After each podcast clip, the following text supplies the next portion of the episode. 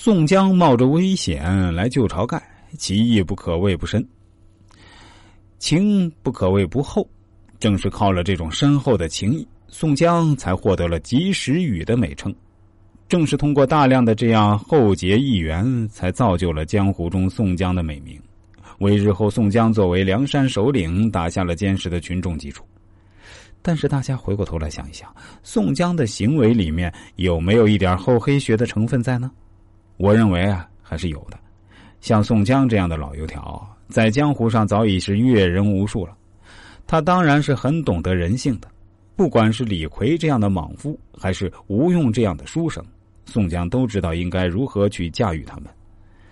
大家是否都很好奇，宋江此人论武力甚至不如一个普通的士兵，论智谋也敌不过吴用一行人，但就是这么一个人，后来能够领导整个梁山，成为一众好汉心目中的哥哥，哎，你说奇怪不奇怪？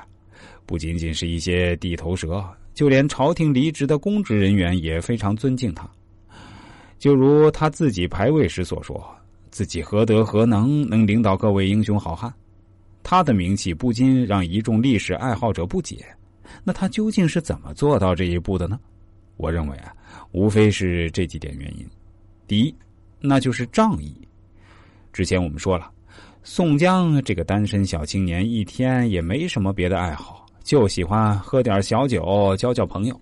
要是自己看上眼的，一旦对方有难，一定会尽全力去帮助他人。该送钱送钱，该疏通关系疏通关系。就这样，他还没有做土匪，名气啊，在当时是极好的。不知大家有没有印象啊？在小说里，很多人见了宋江本人，倒头就拜，嘴里不断的说：“早就听说过哥哥大名。”然后将他一顿夸。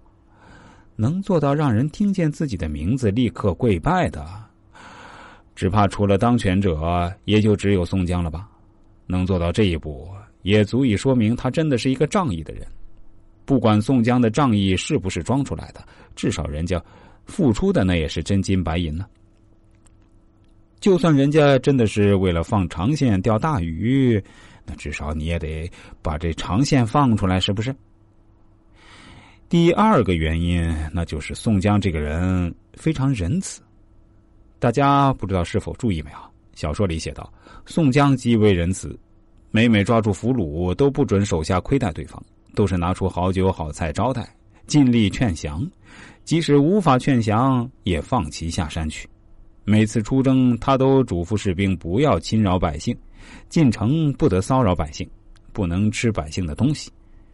李逵鲁莽多次坏宋江好事，也只是口头上批评，从不实地处罚，这也是他抓住人心的一个手段。正因为这两点，帮助宋江一来抓住了民心，让自己在民间有良好的口碑；二来也深深让自己手下敬佩，认为他是一个值得跟随的人。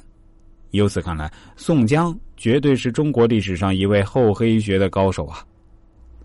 在这期集节目中啊，我讲了很多宋江为人处事的手段和方法，不知道大家学了几成啊？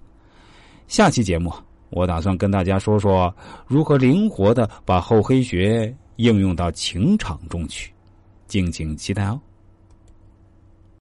另外，我需要跟大家说明一下，如果您在生活中遇到什么困惑，想要寻求一个解决的方法，或许可以来我这里试试。我尝试着用易经传统文化的方式呢。